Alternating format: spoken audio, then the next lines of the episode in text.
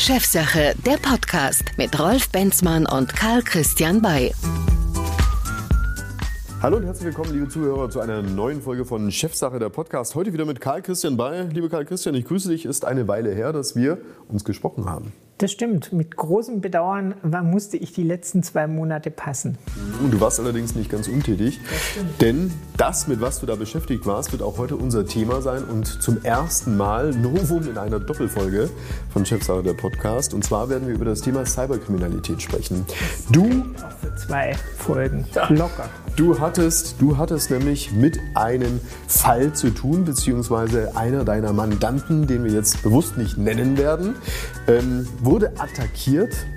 Und äh, wir werden darüber sprechen, auch ähm, erstmalig, was alles im Hintergrund passiert. Wir wissen natürlich schon, dass viel rund um das Thema Cyberkriminalität passiert. Wir wissen auch, dass die Lösegeldforderungen äh, drastisch zugenommen haben, vervierfacht gegenüber 2019, äh, jetzt insgesamt auf rund 400 Millionen Euro.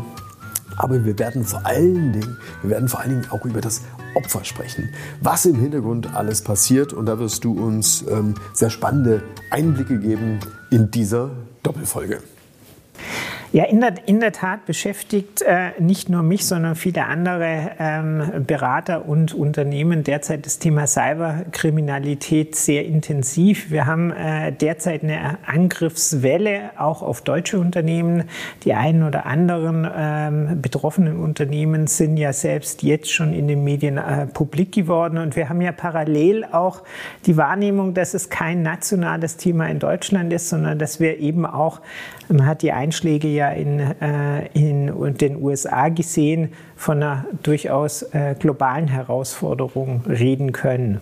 Und das hat drastisch nochmal zugenommen durch Corona. Klar, die Menschen sind im Homeoffice. Äh, die Unternehmen äh, treiben daneben natürlich auch weiter die Digitalisierung voran. Das ist ein gefundenes Fressen für die Hacker, die da draußen sind. Man muss sich nur mal vorstellen, liebe Zuhörer, allein die Lösegeldzahlungen im vergangenen Jahr haben um das Vierfache zugenommen gegenüber 2019. Also das waren 2019 so roundabout 100 Millionen Dollar. Im vergangenen Jahr über 400 Millionen Dollar. Aber vermutlich ist es noch sehr viel mehr, richtig? Richtig, also ich gehe auch davon aus, dass wir im Bereich der Cyberkriminalität im Moment noch eine hohe Dunkelziffer haben. Also viele der ähm, äh, erpressten Unternehmen äh, stellen schon gar keine Strafanzeige oder wickeln das vermeintlich ohne, äh, ohne Öffentlichkeit ab. Und von daher ist mit großer Wahrscheinlichkeit von einer, von einer Dunkelziffer auszugehen. Das äh, tun auch die äh, zuständigen Strafverfolgungs- und Ermittlungsbehörden. Ähm, und nicht jeder Fall ist derart transparent. Wir sprechen heute darüber, wie Cyberkriminalität stattfindet. Wir werden auch über die Täter sprechen, aber ich möchte vor allen Dingen auch über die Opfer sprechen, über die Unternehmen sprechen und was vor allen Dingen auch im Hintergrund passiert. Aus, meinem, äh, aus meiner Sicht ist es so, dass darüber eigentlich noch viel zu wenig gesprochen wird. Woran liegt denn das, dass die Unternehmen nicht so richtig auspacken, was ein Cyberangriff bei ihnen verursacht hat? Ja, das ist ein, ein, interessanter Punkt, weil ich schon glaube und auch wirklich fest davon überzeugt bin, dass man nichts gewinnt als Unternehmen, wenn man, äh, wenn man sich damit zu defensiv auseinandersetzt. Man hat im Regelfall äh, ja durchaus äh, verschiedene Anspruchsgruppen zu bedienen.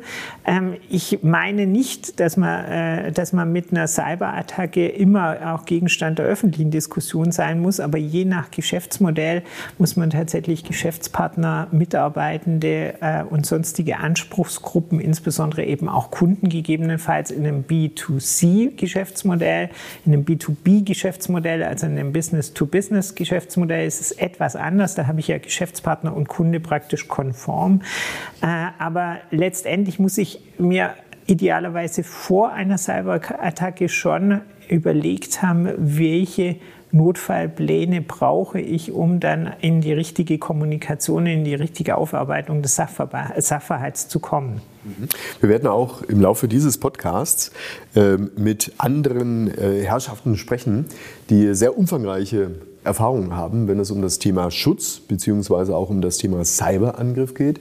Einer der Gesprächspartner wird äh, Sebastian Schreiber sein, mit dem ich äh, erst kürzlich gesprochen hatte. Er ist ähm, recht bekannter Live-Hacker. Man sieht ihn immer wieder hoch und runter im Fernsehen von der SYS GmbH aus Tübingen. Was er macht, mit seinem Team sind sogenannte Penetrationstests. Das heißt, ähm, er ist sozusagen der weiße Hacker, der beauftragt wird, äh, Lücken im Firmennetzwerk zu finden, diese dann ähm, aufzuzeigen und dann geeignete Schutzmaßnahmen vorzuschlagen. Von ihm werden wir einiges hören zu dem Thema. Ebenfalls auch von Travis Witteween. Er ist CEO von Avira. Viele von uns haben vermutlich auch den Avira Virenschutz installiert. Einige wahrscheinlich auch nicht. Aber was äh, im Hintergrund passiert bei einem derartigen Dienstleister, das werden wir auch im Laufe unserer heutigen Sendung hören. Wir starten einfach mal mit Travis Witteween. Ich wollte von ihm wissen, also welche Motivation hat denn eigentlich ein Hacker, wenn er angreift? Dazu folgender O-Ton. Köpfe und was sie gesagt oder getan haben. Informationen sind wertvoll, Daten kann man verkaufen, äh, Werbeträger und andere Organisationen können diese Daten für andere Zwecke verwenden. Zweitens Zahlungsmittel äh, zu holen, Kreditkartennummern oder anderes, was natürlich für auch Einkäufe getätigt werden kann. Das dritte ist auch äh, Ransomware und andere äh, maliciöse Art von Dateien auf den Rechner zu setzen, wo der, wo der Nutzer, der, der Kunde, äh, der betroffene Person ist natürlich in dem Moment äh, komplett nutzungslos, das Gerät. Er muss zahlen, um überhaupt wieder im Internet zu kommen oder auf seine Daten zuzugreifen. Und das ist ein Vielfalt von Angriffsszenarien und in jedem Fall ist, ist, ist eine dabei bei jeder von diesen Spam-Versuche, ein von dieser Szenario.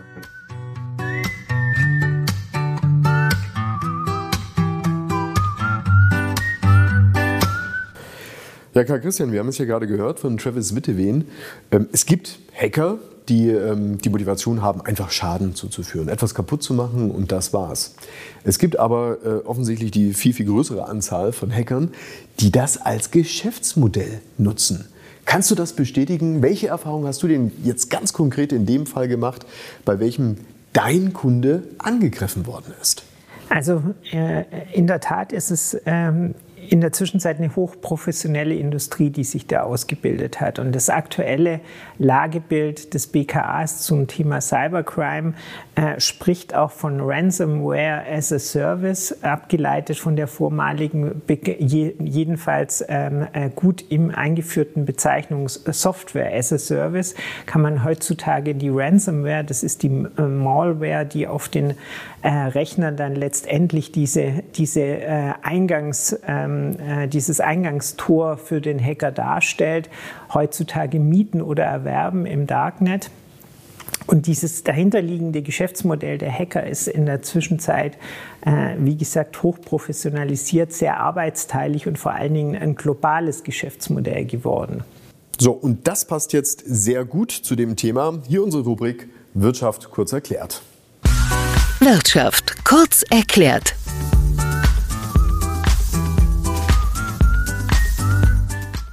Angebote wie Ransomware as a Service sorgen dafür, dass Cyberkriminelle nicht unbedingt selbst über die technischen Fähigkeiten verfügen müssen, um entsprechende Schadsoftware herzustellen. Sie buchen die Erpressersoftware einfach als Dienst, um Unternehmen oder Privatpersonen anzugreifen. Für die Entwickler von Schadsoftware selbst sorgt dieses Vertriebsmodell dafür, nicht selbst als Angreifer in Erscheinung zu treten und Geld zu erpressen, sondern derjenige, der die Software gekauft hat. So können die Entwickler ihr Geschäftsmodell skalieren und zugleich das eigene Risiko geringer halten. Zugleich erklärt sie den deutlichen Anstieg der Angriffe und Infektionen mit Erpressungstrojanern. Ähm, musst uns nochmal genau das erläutern. Also was ganz genau ist in diesem Darknet von wem zu finden und was wird daraus gemacht? Also man kann tatsächlich diese, äh, diese ähm, Technologie, die dazu führt, dass man den, einen Wurm setzt in dem äh, IT-Systemen des angegriffenen Unternehmens, käuflich bzw. als äh, Lizenzmodell erwerben im Darknet. Das äh, verbreitert die Angriffsfront von den hochprofessionalisierten Hackergruppen auch nochmal auf Trittbrettfahrer, die mit dieser Malware ebenfalls agieren können. Das ist relativ leider trivial, an diese, an diese, ähm, an diese Malware ranzukommen. Die wird in Sicherheitslücken in bestehenden IT-Systemen implementiert. In der Vergangenheit waren es insbesondere Microsoft-Server, die davon betroffen waren. Und letztendlich löst dann äh, dieser Angriff äh, regelmäßig eine mehr Komponenten, einen Mehrkomponentenangriff aus, äh, der Gestalt, dass zum einen die IT-Infrastruktur, nämlich die Server, verschlüsselt werden, zum anderen häufig eben auch Daten abgezogen werden aus dem Unternehmen, das angegriffen wird. Nochmal ähm, konkret zu dieser zu dieser Malware oder zu dieser Software, die da käuflich erwerbbar ist. Ich habe gelesen, äh, die gibt es schon für wenige hundert Euro. Das heißt, ähm, jeder könnte sich im Prinzip eine solche Software runterladen und zu einem Hacker werden, der von einem beispielsweise mittelständischen Unternehmen Lösegeld erpresst. Äh, grundsätzlich, grundsätzlich ist das richtig, wenngleich aus meiner Wahrnehmung wir in der Zwischenzeit äh, tatsächlich von sehr professionellen Hackern ausgehen, die die größeren Angriffswellen fahren. Also ich, ich sehe die Gefahr, dass diese Malware von Dritten äh, jetzt äh, erworben wird und die dann größere Angriffe starten, ehrlich gesagt als relativ übersichtlich an. Problematisch ist aber, dass es hochprofessionelle äh, äh, Cyberkriminelle gibt, die tatsächlich in der Lage sind, auch in der Breite Flächenangriffe zu fahren auf die, auf die Unternehmen. Ähm, und die agieren letztendlich ganz anders und die sind eigentlich auch äh, sozusagen der Urheber dieser Malware, äh, die müssen die nicht als Lizenzmodell dann noch kaufen, sondern die sind selber in der Lage, ähm, arbeitsteilig diese Malware in, äh, in Einsatz zu bringen. Siehst du denn aktuell eine derartige Angriffswelle in Deutschland? Ja, wir haben im Moment eine Angriffswelle in Deutschland, die hat mit Sicherheitslücken zu tun, die äh, bei, äh, bei verschiedenen Anbietern jetzt in der letzten Zeit da waren und die dazu, dazu geführt haben, dass man relativ effizient äh, diese Malware ins Unternehmen bringen konnte. Ähm, es ist ja auch in der, in der Öffentlichkeit und in den Medien jetzt äh, tatsächlich äh, vielfältig von Unternehmen, die betroffen sind, auch, äh, auch äh, schon berichtet worden. Und das ist, glaube ich, tatsächlich ein, ein äh, recht fundamentaler Angriff, dem wir gerade, äh, dem wir gerade unterzogen sind. Du sprichst von ähm, einer ganz anderen Qualität auch der Angriffe, von professionalisierten Strukturen. Was meinst du denn ganz genau damit? Sind das äh, Unternehmen, sind das Institutionen, sind das äh, gar Staaten, die dahinter sind? Wie viele Hacker sind das, die eine solche Angriffswelle durchführen? Also was wir, was wir durchaus aus konkreten ähm, äh, Fällen ähm, äh, erleben oder in konkreten Fällen erleben, äh, ist, dass die Hacker sehr arbeitsteilig vorgehen. Also man, man darf nicht mehr das Bild äh, des einsamen Hackers in, äh, in seinem Keller irgendwie sich vor Augen führen, sondern wir haben da heutzutage äh, technisch versierte Hacker, die nicht zwangsläufig dann die, die nachfolgende oder parallele Erpressung auch steuern, sondern auch diese dieser Teil des Geschäftsmodells ist extrem arbeitsteilig aufgesetzt. Ähm, es ist auch nicht ein Hacker, sondern es sind ganze Hacker-Unternehmungen, also mehrere Hacker, die dann gemeinsam entweder den Angriff selbst steuern oder das Unternehmen in der Angriffsphase ausspähen. Äh, da werden sehr viele, äh, sehr viele Analysen A im IT-System, auf der anderen Seite aber auch als Research über das Unternehmen, das angegriffen wurde, betrieben, sodass die Hacker dann in dem Moment, wo, da, wo, das, wo der Angriff für den Betroffenen sichtbar wird und spürbar wird, also wenn die Verschlüsselung beginnt, der Server, ähm, haben die Täter schon sehr viel Arbeit investiert in den Systemen und im Verständnis über das Geschäftsmodell, über äh, die Branche, über die Attraktivität ihres Targets. um dann sehr zielgerichtet mit anderen, äh, mit anderen ähm, äh, Einheiten äh, den Erpressungsdruck auf das Unternehmen hochzufahren durch ähm, schriftlichen Kontakt, durch äh, Telefonate etc. Wie der ähm, Angriff konkret abläuft, das wirst du nachher uns schildern, wie das in, in, dem Fall deines Kunden gelaufen ist. Aber du hast auch gesagt, und das ist eigentlich ähm, das Gemeine an der ganzen Geschichte, dass ein Hackerangriff sich über Monate hinziehen kann und man selbst davon noch gar nichts mitbekommt. Das heißt, äh, die Wahrscheinlichkeit ist hoch, dass du in einem Unternehmen bist, welches vielleicht sogar schon gehackt ist, richtig?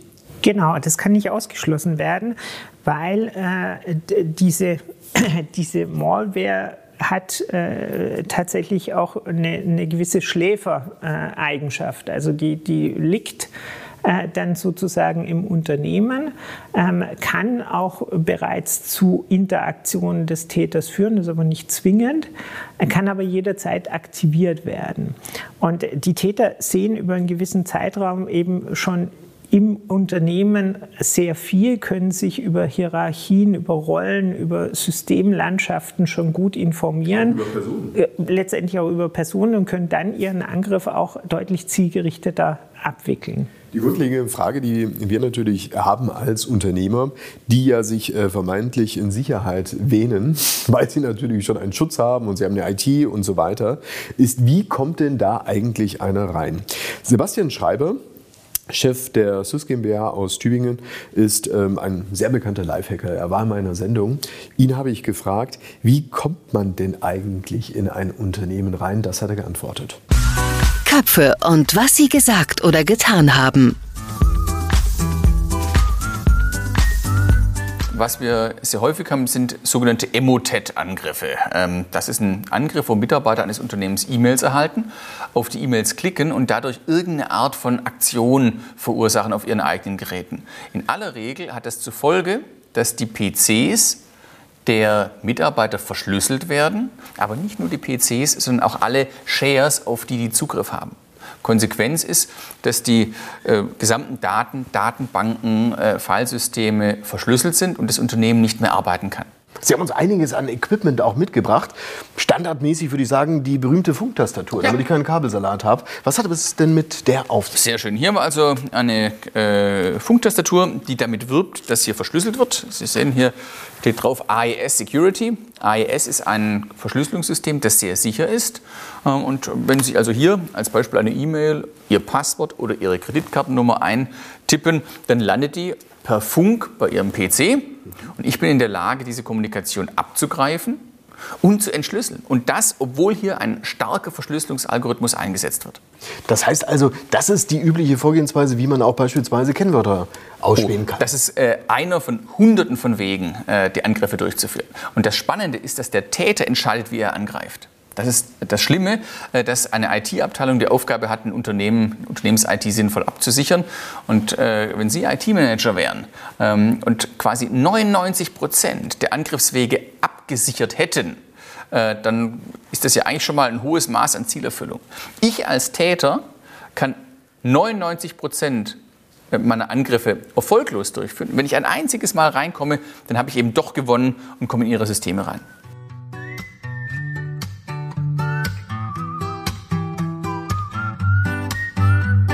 Ja, Karl Christian, wir haben es gerade gehört, es gibt gar viele Möglichkeiten, gar viele Wege führen nach Rom, offensichtlich ja. auch in ein Unternehmen. Der Klassiker scheint nach wie vor die berühmte E-Mail zu sein mit einem Anhang dran. Wie war es denn bei deinem Kunden? Ja, also wir, wir kennen unterschiedliche Fälle, aber ich kann bestätigen, dass es auch die, genau die von Herrn Schreiber beschriebenen Fälle gibt, dass tatsächlich ein Attachment in einer E-Mail äh, geöffnet wurde und dann tatsächlich über dieses Attachment Malware ins Unternehmen kommt und äh, sich dann eben tatsächlich auch weiter, weiter ausprägen kann. So sind wir ja alle jetzt gebrieft, auch von unseren ITs, bloß nicht irgendwelche Anhänge zu öffnen, die äh, ein bisschen komisch aussehen, aber offensichtlich gibt es eine äh, große Anzahl von Menschen in Unternehmen, die diese Anhänge trotzdem öffnen. Mit welchem Trick gehen die Hacker vor, als dass du nicht widerstehen kannst, den Anhang zu öffnen? Oder ist es einfach Schulrein? Ähm, ich, ich, ich, glaube, auch da gibt es unterschiedliche Fälle. Äh, vielfach äh, strahlen, diese, strahlen diese, diese Anhänge eine gewisse Attraktivität aus. Also ähm, Dinge, die von großem Interesse sind oder einen persönlich irgendwie äh, schon, immer mal, äh, äh, schon immer mal tangiert hatten, werden tendenziell äh, stärker geöffnet. Zum Beispiel Und, Gehaltsliste Führungskräfte. Genau, zum Beispiel. Das ist nahezu der Klassiker. Ähm, gleichwohl ist es, ist es schon auch zu berücksichtigen, dass wir in äh, den unterschiedlichen Facetten der Cyberkriminalität auch an der Stelle eine zunehmende Professionalisierung haben. Wir erinnern uns vielleicht noch an die, die ersten CEO, CFO-Fraud-Fälle. Da war ja Leonie in äh, Nürnberg ein ganz bekanntes Beispiel, äh, bei denen man sich noch zunächst gewundert hatte, wie man auf so eine holprige, äh, vermeintliche Zahlungsanweisung eines, äh, eines CFOs, CEOs als Finanzabteilung überhaupt reagieren konnte. Heutzutage sind auch diese E-Mails derart professionalisiert, äh, dass man die Sprache, die Tonalitäten, das Wording und das ganze Layout derart äh, kopiert des Absenders, dass der Empfänger kaum mehr Möglichkeiten hat, das wirklich zu unterscheiden von einer realen Mail. Da hilft mutmaßlich die künstliche Intelligenz an der falschen Stelle, indem sie einfach schafft, mehr Grundinformationen in eine gewisse Logik zu verbinden, die dann dazu führt, dass es immer Empfänger ähnlicher auch beim Adressaten ankommt. Und das ist auch ein Phänomen in diesen E-Mails, von denen wir sprachen, in denen die Attachments dran sind. Auch die sind in der Zwischenzeit de deutlich besser und sind nicht mehr diese typische Spam-Mail, äh, die, wir, die wir relativ schnell im Spam-Ordner auch erkennen und sagen, naja, Klassiker, ähm, hier werde ich angeschrieben und es wird mir eine Erbschaft vorgegaukelt oder irgend sowas. Das ist in der Zwischenzeit auf einem ganz anderen Niveau angekommen. Karl Christian, du bist ja von Berufswegen her bist du Anwalt und du bist mhm. auch Wirtschaftsprüfer ja. ähm, und bist deshalb auch sehr tief in den Prozessen und in den Strukturen ja. und auch sehr nah äh, in den Unternehmen drin, ebenfalls jetzt am Management. Lass uns jetzt noch mal über deinen Mandanten sprechen. Also, ja. was ist passiert? Wie hat der gemerkt, dass jetzt der Angriff stattfindet? Also faktisch war es so, dass äh, sich äh, äh, wie, wie häufig äh, in der Nacht Auffälligkeiten gezeigt haben, die in den verschiedenen IT-Überwachungsleveln ähm, äh, dann auch wahrgenommen wurden. In unserem Fall wurde unglaublich schnell und unglaublich professionell seitens der IT-Abteilung reagiert und gewisse Systeme runtergefahren, getrennt. Das ist eine ganz wesentliche, äh, ganz wesentliche äh, Erstmaßnahme, die in ihrer Bedeutung nicht hoch genug gehängt werden kann, dass man die Systeme idealerweise runterfährt, bevor sie sich verschlüsseln können beziehungsweise auch möglichst viele Server-Applikationen trennt, damit sie kein, nicht infiziert werden. Das hat hier beispielhaft äh, gut gelungen, was dazu geführt hat, dass wir dann später, die, die, diese, äh, diese Cyberattacken laufen in bestimmten Phasen ab, später mehr Möglichkeiten hatten im Hochfahren, im Hochfahren der, äh, der gehärteten IT-Infrastruktur. Dann äh, ist äh, auch, auch das ist ein, äh, eine Vorbereitungsmaßnahme, die die Qualität am Ende, äh, die voll auf die Qualität einzahlt, ist ein Notfallplan aktiviert worden von dem betroffenen Unternehmen, der gut eingespielt war, der zu sehr vielen Sofortmaßnahmen geführt hat, nicht, nur, nicht mehr nur in der IT, sondern auch in der gesamten Unternehmensorganisation. Und der dazu geführt hat, dass letztendlich qualifizierte ähm, qualifizierte Projekteinheiten aus internen und externen Kräften schon unmittelbar nach Einschlag ähm, auch aktiv werden konnten. Einerseits die IT Rest abzusichern, auf der anderen Seite die vielen, vielen Arbeitspakete, die sich daran anschließen, auch äh, in Angriff zu nehmen. Aber jetzt nochmal zum Anschlag selbst. Also wie muss man das vorstellen? Ich mache den Computer an, wer hat den Computer angemacht und dann ist ein äh, schwarzer Bildschirm oder steht dann, Sie wurden gehackt oder klingelt mein Telefon? Ja, da gibt es unterschiedliche, gibt's unterschiedliche Szenarien. Jetzt in dem Fall war es so, dass man gemerkt hat, dass es auf, auf, in, den, in den Applikationen äh, Bewegungen gibt, dass die Server angefangen haben, äh, sich zu verschlüsseln. Das hat man in dem Fall gemerkt. Es gibt aber auch andere Fälle, in denen es tatsächlich mit Mitteilungen der Täter äh, beginnt und man auch in dieser ersten Phase einer Cyberattacke schon mit einer konkreten Erpressung konfrontiert ist. Also konkret jetzt in deinem Fall oder im Fall des Mandanten war es so, dass äh, man beispielsweise auf einen Bereich einer Festplatte oder eines Servers zugreifen wollte und das ging nicht mehr. Was genau, ist da genau, passiert? Dann genau. äh, nicht Zugriff verweigert. Genau, richtig. Also die, die, die, man kann sich das tatsächlich so vorstellen. Das Bild ist äh, häufig benutzt, äh, wie wenn man äh, eigentlich äh, die IT ist das Haus, in dem man lebt, und man kommt nicht mehr in das eigene Haus rein, weil der Schlüssel nicht mehr passt. Was passiert dann? Kriegt man dann eine E-Mail von irgendeinem, von dem Erpresser, der sagt: Pass mal auf, so sieht's aus. Genau, also im Regelfall, da gibt es äh, je nach, je nach Hackergruppe, je nach Szenario leichte Unterschiede, aber im Regelfall kriegt man relativ zeitnah dann auch eine erste Aufforderung zur Kontaktaufnahme. Wie kriege ich die Aufforderung? Ähm, meist, äh, meist tatsächlich über eine E-Mail äh, an eine der noch, je nachdem wie, wie, der, wie die Cyberattacke sich auswirkt, äh, an die verbliebenen E-Mail-Postfächer und oder Kontaktadressen, die noch erreichbar sind. Und äh, in dieser E-Mail steht dann was ganz genau und in welcher Sprache? Also im, im, Regelfall ist die Kommunikation auf Englisch und da steht dann eben drin, äh, wir, haben ihre, wir haben Ihre Daten äh, verschlüsselt. Äh, Sie können bei uns entweder den Schlüssel erwerben oder äh, wir, wir drohen schon an dieser Stelle mit einem, äh, mit einem Datenleak, wobei im Regelfall nur die Mitteilung drin steht, wir haben, ihr, wir haben Ihren Server gekapert und wir erwarten von Ihnen die Kontaktaufnahme. Und, kann kann dieses Wir umschrieben werden? Ist das irgendwie ein, äh, ein, ein, ein, ein bestimmter Name oder, oder wie auch immer? Lassen die sich da irgendwas einfallen oder, oder gibt es da vielleicht sogar ein gängiges Muster? Also es gibt Hackergruppen, die sich identifizieren ähm, und es gibt andere Hacker, äh, die anonym agieren, ähm, die aber regelmäßig dann auch in der weiteren Kommunikation Elemente einstreuen, die kenntlich machen, dass sie konkret von diesem Sachverhalt Kenntnis haben und sich damit auch gegen die vielen Trittbrettfahrer abgrenzen, die es natürlich auch gibt. Was ist denn jetzt ganz konkret bei diesem Fall passiert?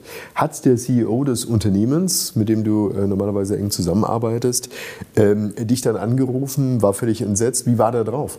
Exakt, also wir, äh, also aufgrund dieser dieser sehr guten Vorarbeiten war das Unternehmen nicht, nicht in Panik, keinesfalls, sondern schon wieder in routinierten Prozessen. Ähm, natürlich in einer Sondersituation, natürlich in einem Notfallmanagement, aber äh, wir wurden relativ zeitnah informiert und waren dann äh, tatsächlich auch sehr zeitnah zusammen mit forensischen Kollegen ähm, vor Ort, äh, die dann einerseits zunächst versuchen äh, zu sichern, was von der IT noch gesichert werden kann, auf der anderen Seite schon beginnen, die neue IT äh, wieder zu strukturieren. Äh, überlegt dann im Regelfall innerhalb der ersten Tage, äh, was brauche ich unbedingt, also in der Wertigkeit der, der Anwendungsgebiete bzw. der Applikationen, ähm, mache ich es mit neuer, mit neuer IT-Struktur, also mit einer neuen, äh, zumindest Hardware, was äh, Server angeht und gegebenenfalls Endgeräte, Peripheriegeräte, oder kann ich noch äh, Geräte weiter nutzbar machen oder Datenbestände nutzbar machen, die und das ist ein wesentliches Argument, natürlich idealerweise über Backups wieder äh, hergestellt werden können, weil wenn ich keine nicht infizierten Backups habe, dann tue ich mich natürlich relativ schwer, trotz neuer grüner Infrastruktur. In dem Fall war es jetzt so, dass ähm, der Mandant dich natürlich angerufen hat, darüber äh, unterrichtet hat, sag mal, geübte Prozesse sozusagen ähm, äh, angelaufen sind. Naja, aber ich würde mal sagen, der erste Anruf wäre doch eigentlich naheliegend bei der Polizei, oder? Genau, also die ist, äh, die ist in, in diesem Fall auch sofort informiert worden. Äh, Obwohl das natürlich die Angriffe, Angreifer nicht wollen, oder ist es denen im Prinzip Wumpe? Ich, ich glaube ehrlich gesagt, dass äh, aufgrund der Struktur, äh, die die Cyberkriminellen haben, denen der lokale Polizeianruf ehrlich gesagt noch nicht allzu viel ausmacht. Also ähm, das das tut nicht besonders weh. Ähm, die agieren ja, wie gesagt, multinational, extrem arbeitsteilig, sehr, sehr professionell. Und das führt da dazu, dass die Ermittlungs- und äh, Strafverfolgungsbehörden sich äh, in, allein in der Internationalität dieses Kontexts einfach wahnsinnig schwer tun. Gleichwohl ist es eben tatsächlich aus meiner äh, Sicht sehr, sehr wichtig, auch ähm, offen und transparent mit den Ermittlungsbehörden hier zusammenzuarbeiten, um zum einen den Ermittlungsdruck auf die Erpressergruppen hochzuhalten, äh, zum anderen eben vielleicht doch zu Erfolgen auch zu kommen. Äh, auch die, auch die, ähm, äh, die Cyberkriminellen brauchen eine gewisse Infrastruktur. Und wenn man dann schafft, Server von den Kriminellen zu beschlagnahmen oder, äh, oder zumindest unter Überwachung zu stellen, dann sind bestimmte Aktivitäten der, der Kriminellen deutlich erschwert. Aber jetzt noch mal ganz konkret zu dem Anruf bei der örtlichen Polizei. Was passiert? Da würde jetzt keine Streife losschicken und sich neben den Computer stellen. Also in diesem konkreten Fall, den ich vor Augen habe, war es tatsächlich so, dass Ach, ein Streifenwagen kam.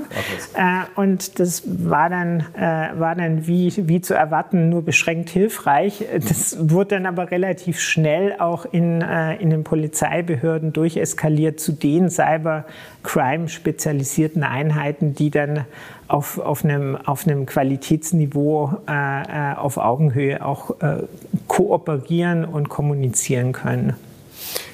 Letztendlich ähm, ist jetzt das Thema ja noch nicht gelöst. Also ich bin jetzt mitten in diesem Angriff drin. Es steht eine Lösegeldforderung ähm, im Raum. Ich möchte als äh, Unternehmer natürlich mein Geschäft weiter laufen lassen. Ich sage mal, die Verführung ist doch groß, dass ich ein Lösegeld bezahle, wenn es, sage ich mal, ähm, annehmbar ist. Also ich sage mal, in einer Höhe ist, die möglicherweise ähm, finanziert werden kann.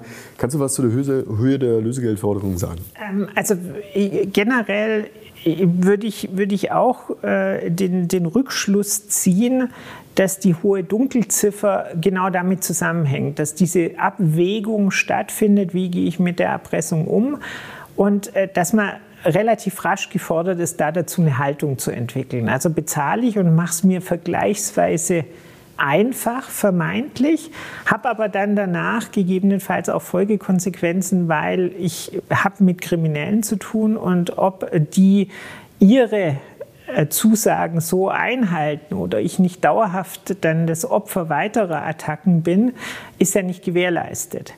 Äh, ich würde ja so sagen, die Wahrscheinlichkeit ist doch hoch. Äh, Mut, du sprichst von Haltung, genau. aber wenn ich weiß, dass ich von einem einmal was holen kann, dann werde ich es genau, auch das zweite, genau. dritte ich und so weiter mal holen Ich bin als Opfer identifiziert und werde auch als solches behandelt. Es gibt aber natürlich, und ich, ich glaube, da muss man, muss man auch, auch die Lanze brechen für die Unternehmen, die sich anders entscheiden und einer Erpressung nachgeben. Es gibt natürlich zum einen betriebswirtschaftliche, operative Momente, wenn ich es nicht schaffe, äh, den ohne, ohne diesen Schlüssel wieder in mein Haus zu kommen und wieder arbeitsfähig zu werden, äh, dann, dann tue ich mich natürlich extrem schwer, weil dann habe ich einen hohen, äh, einen hohen betriebswirtschaftlichen Druck. Weil die Existenz will Genau, sagen. richtig. Und es gibt natürlich auch Unternehmen, bei denen die Geschäftsgeheimnisse eine derart hohe Bedeutung haben, äh, wenn wir jetzt beispielsweise an entwicklungsintensive Unternehmen denken, wenn wir an Unternehmen äh, in zum Beispiel der Rüstungsindustrie denken, dort gibt es so sensible Geschäftsgeheimnisse, dass es vielleicht doch Motivlagen gibt, die in dieser notwendigen Abwägung dazu führen, dass man sich anders entscheidet. Die Zahlung, die dort gefordert wird, das wird ja jetzt nicht ein Geldkoffer sein, der irgendwie zum Bahnhof gebracht werden muss oder in irgendein Schließfach bewahrt wird, sondern läuft wie normalerweise? Im Regelfall sind es Kryptowährungen, die, die bezahlt werden sollen. Genau, genau würde ja wahrscheinlich auch ein bisschen die äh, Schlussfolgerung nach sich ziehen, dass die Kryptowährung und der Boom der Kryptowährung, die wir da draußen haben, auch dadurch zu erklären ist, dass da offensichtlich Zahlen, Zahlenflüsse unterwegs sind, die bewusst intransparent sein sollten, wie zum Beispiel Erpressergelder. Ja, zumindest, zumindest wird, äh, werden die Vorteile der Kryptowährung von den Kriminellen genutzt. Also so weit kann man, glaube ich, tatsächlich gehen in der Einschätzung. Einen Hintergrund dazu, den hören wir jetzt in unserer Rubrik Wirtschaft kurz erklärt. Wirtschaft kurz erklärt.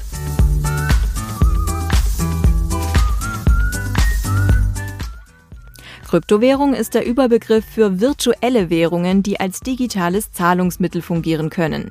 Für die Bezahlvorgänge werden dabei keine Banken benötigt.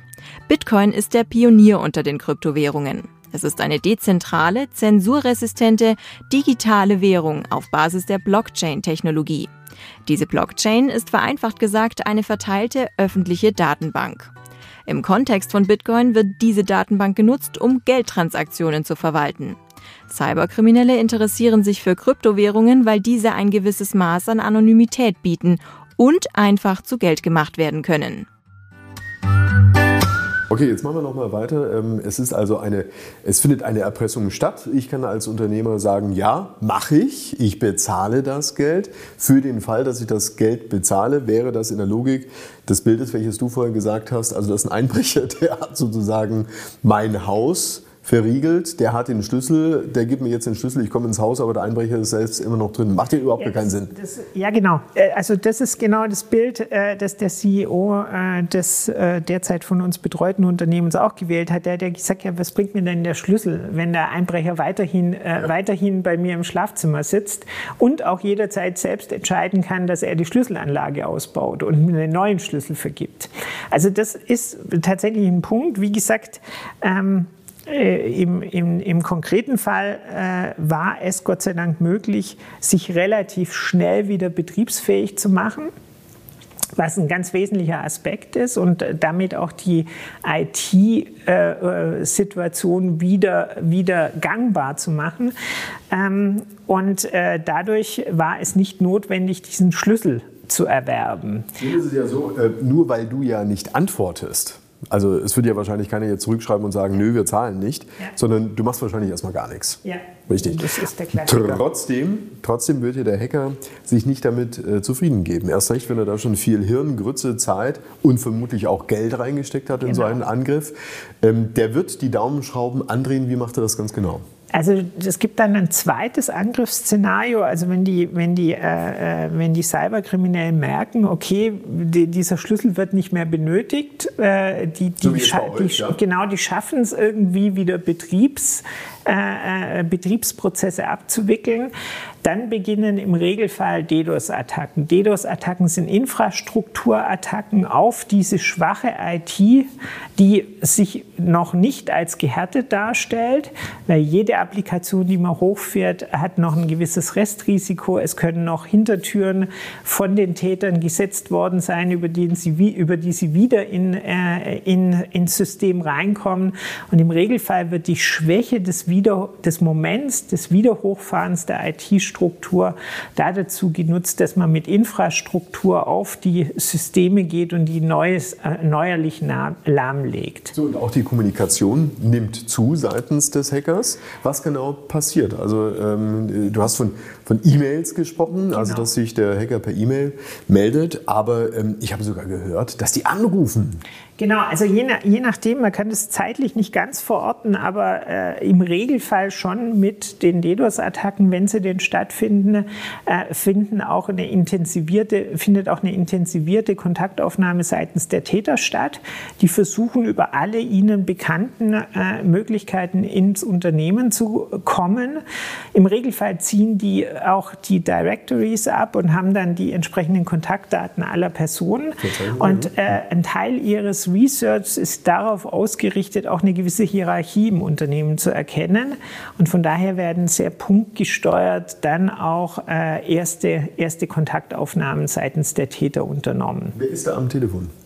Da ruft mich dann tatsächlich jemand an, ja? Ja, das sind, äh, das sind äh, häufig ähm, nicht die Hacker selbst, sondern häufig wieder äh, in, diesen, in diesen sehr arbeitsteiligen Einheiten Personen, die nur die Aufgabe haben, diese Kontakte herzustellen, also äh, Callcenter-ähnlichen Call Strukturen, mhm. genau, Callcenter-ähnliche Strukturen, äh, die tatsächlich auch in der Lage sind, viele Personen im Zweifel in der Organisation selbst zu erreichen. Und das Ganze dient natürlich vornehmlich dazu, dazu, die Organisation selbst zu verunsichern und den Druck Richtung Management zu erhöhen, sich irgendwie mit den Erpressern einzulassen und irgendwie mit den Erpressern diese Drucksituation zu bereinigen und die persönlich tangierten Menschen, also man darf das ja nicht unterschätzen, was das mit einem macht, wenn man mit einem äh, Kriminellen telefoniert, äh, tatsächlich auch äh, sozusagen aus der Schusslinie zu bringen, durch das, dass man sich irgendwie einigt.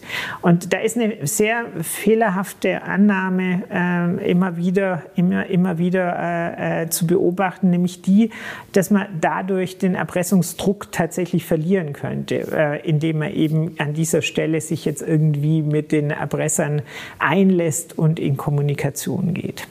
Wir sprechen da von Menschen, die dann mit äh, diesen Hackern, mit diesen Kriminellen telefonieren. Die äh, gehen auch, ähm, sag ich mal, in Bereiche rein, die richtig wehtun. Also die sagen jetzt nicht nur, da geht es um dein Unternehmen, sondern die können sogar, sag ich mal, persönlich werden. Wenn ich das Unternehmen sozusagen hacken kann, kann ich auch dich, deine Familie und was auch immer hacken, richtig? Genau, also es gibt diese Fälle, ähm, das ist dann natürlich ein, ein wirklich jetzt extrem. Das findet auch im Regelfall noch nicht in dieser Phase statt, weil in dieser Phase die, die Erpresser ja noch mit all ihrem Faustpfand agieren und eigentlich im Wege einer Einvernehmlichkeit äh, versuchen, a, jetzt äh, einen, einen Lösegeld-Tatbestand äh, abzuwickeln, auf der anderen Seite vielleicht auch künftig noch mit dem Unternehmen im, im Geschäft zu bleiben, indem sie künftige äh, äh, Attacken äh, durch Schutzgeld und durch aktiven Virenschutz vorwegnehmen. Lieber Karl Christian, wir sind schon am Ende unserer ersten Folge, unserer Doppelfolge über das Thema Cyberkriminalität angelangt. In der Hälfte des Erpressungsversuchs. Ja, also ähm, wir lachen jetzt, aber es ist natürlich alles andere als zu lachen, denn das, was ja. wir jetzt auch noch weiter hören werden, ähm, da stellen sich tatsächlich die Haare auf. Wir werden über die dritte Angriffswelle sprechen die äh, euch zuteil geworden ist und wie dort die Hacker vorgegangen sind, nachdem ihr ja im ersten und zweiten, in der zweiten Welle nicht reagiert habt. Da wirst du uns mehr darüber verraten. Liebe Zuhörer, wir werden natürlich auch darüber sprechen, was eigentlich bei den Strafverfolgungsbehörden passiert ist. Und ganz wichtig, letztendlich geht es auch um das Thema, wie du einem solchen einer solchen Attacke gegenüberstehen musst mhm. und wie du dich im besten Fall für die nächste Attacke vorbereitest. Nach der Attacke ist vor der Attacke, richtig? Ja, das ist leider tatsächlich so. Und ähm, ich denke, es, es hilft ähm, auch, auch den noch nicht betroffenen Unternehmen, da möglichst, äh, möglichst gut äh, aus der Erfahrung zu, zu berichten, um äh, entsprechende Vorbereitungen auch, auch wirklich zu unterstützen. Dann erstmal Zäsur an dieser Stelle, liebe Zuhörer. Wir freuen uns, wenn Sie und ihr wieder bei der nächsten Folge mit dabei sind. Dann spricht Karl Christian über die dritte Welle der Cyberattacke unter anderem. Bis dann. Tschüss. Tschüss. Das war Chefsache, der Podcast mit Rolf Benzmann und Karl Christian Bay. Besuchen Sie auch unseren YouTube-Kanal. Bis zum nächsten Mal.